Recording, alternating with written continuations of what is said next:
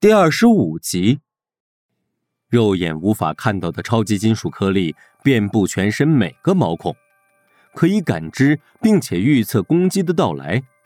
在任何危险出现前，机甲都会瞬间组装起来，形成贴身的银色机甲。机甲可以对抗几乎所有常见的武器，比如利刃、子弹、激光、电磁枪等。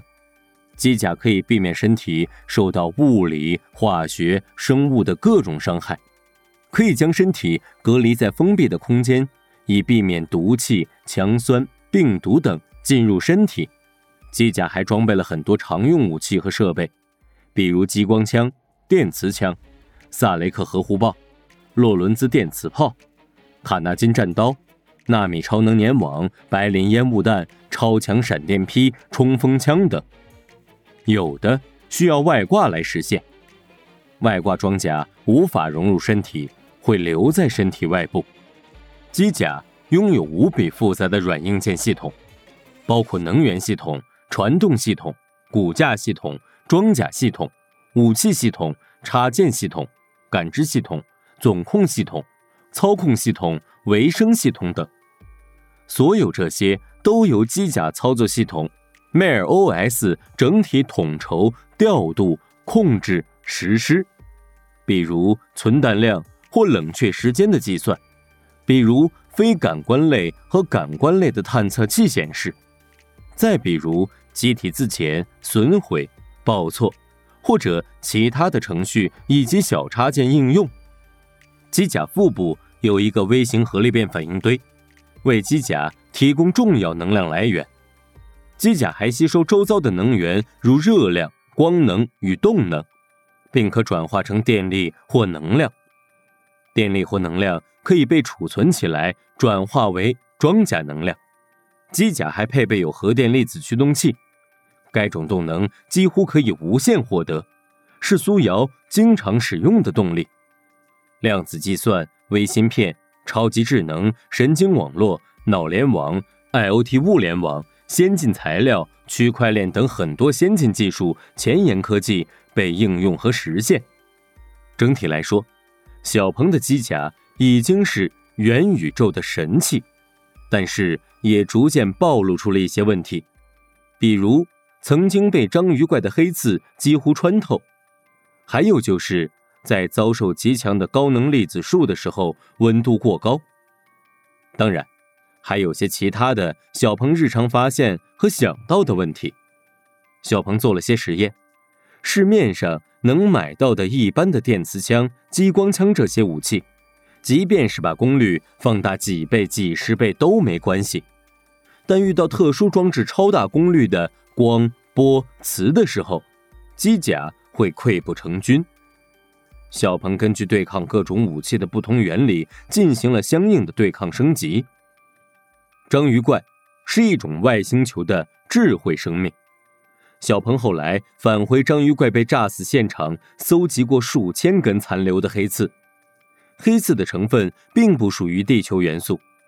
小鹏将其命名为刺，并将刺用在特殊场合。刺绝对是坚硬无比，可以刺穿人类几乎所有已知材料。当被刺物体足够坚硬的时候。比如金属铬被刺刺穿后，刺将自动融化铬和所有能接触到的物体。如果人体接触到自融化物，将会瞬间被烧的连灰烬都找不到。小鹏将章鱼怪的黑刺刺做成外挂武器，刺匕首、刺镖，都是些携带方便且杀伤性极强的微型武器，被放置在战靴、腰带上的兵器暗挂里。小鹏下一步的目标是将收集到的透明粉末研究一下，想给机甲增加透明隐形的功能。一般来说，针对物体的隐形技术并不难，但是如果遇到专业侦察设备，就很容易被破解。如果想把人完全隐形，还需要克服红外辐射和对应的红外热成像技术等。人的呼吸、身体的运动、气流的变化、人佩戴设备时的辐射、人体发出的声音等，都会成为人完全隐形的壁垒和障碍。要想让机甲完美隐形，所面临的困难更多。一天下午，苏瑶正在房间练功，实在困乏的小鹏从实验室想回房间稍微休息一会儿。刚躺下不久，小鹏就听到警报器响起，这是炮弹来袭的预警声。苏瑶也听到了预警声，虽然红色的预警屏幕上并没有分析出这是什么型号的炮弹。但是给出的杀伤力预判是七颗星，十颗星则是轻型核武器级别，相当恐怖，必须马上应对。两人各自拍下按钮，启动了两张床通向避难室的机关暗道。阿米德无人区的景密湖湖畔，一声巨大的爆炸声响起，瞬间地动山摇，仿佛大地震一样。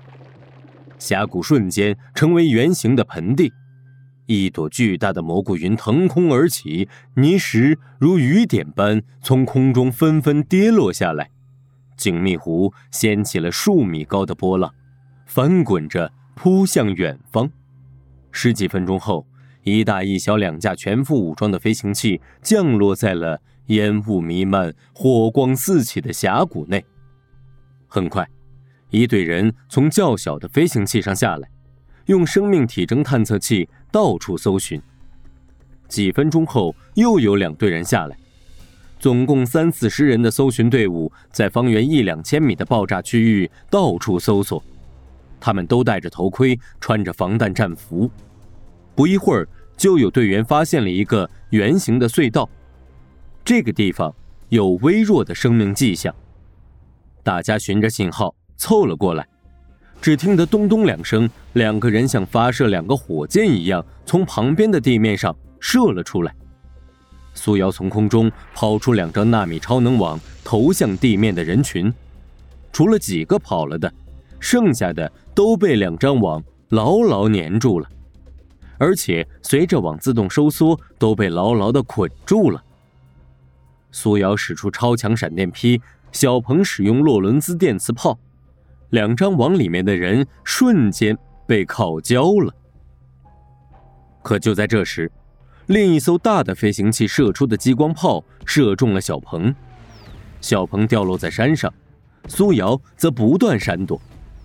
苏瑶注意到，正在开炮的这艘大的飞行器不像是一艘普通的飞行器，而是一艘太空级轻型战略驱逐舰。小鹏躺在地上。全身冒汗，身上滋滋冒着白气。虽然机甲已经升级，但是对于太空武器来说，小鹏的机甲还真是不值一提。小鹏感觉热得浑身快要燃烧起来，机甲快速闪着蓝色的波纹涟漪。瞬间，小鹏收到预警，又有一束激光炮打过来了，吓得赶紧躲藏逃跑。苏瑶像是灵巧的燕子，在天空中到处闪躲，激光炮像一道道直线闪电，粉银色的身影在空中上下翻腾，忽高忽低，像是轻盈跃动的音符。忽然，激光炮加快了射击的速度和频率，一道道激光密集发射过来，苏瑶也被击中了，掉落在了地上。好在击中持续了极短的时间。他赶紧到处躲避射击，可是激光炮像影子一样跟着他，他所到之处都轰然爆炸，一片狼藉，有的坍塌了，有的山石被射出几米深的大洞。苏瑶急了，启动了核能装置，像一节炮弹一样冲向旁边一艘小的飞行器。激光炮来不及停下来，瞬间就把旁边的小飞行器炸毁了。旁边小飞行器里面的几十人立刻被炸死炸飞，熊熊大火燃烧起来。苏瑶从火焰中跳到地面，战略驱逐舰的激光炮又朝这个方向打来，继续巧妙的躲闪。随后，苏瑶再次启动核能装置，冲着驱逐舰的玻璃飞过去。不料，他撞到玻璃上后却被摔翻在地，玻璃。只是出现了一个小白点儿。苏瑶被撞得满眼星星，他骂了一句，摸着脑袋从地上爬起来。苏瑶发现，驱逐舰的一个弹舱是开着的，弯着腰钻了进去。里面阴暗狭窄，苏瑶沿着一人来宽的孔洞向前走去。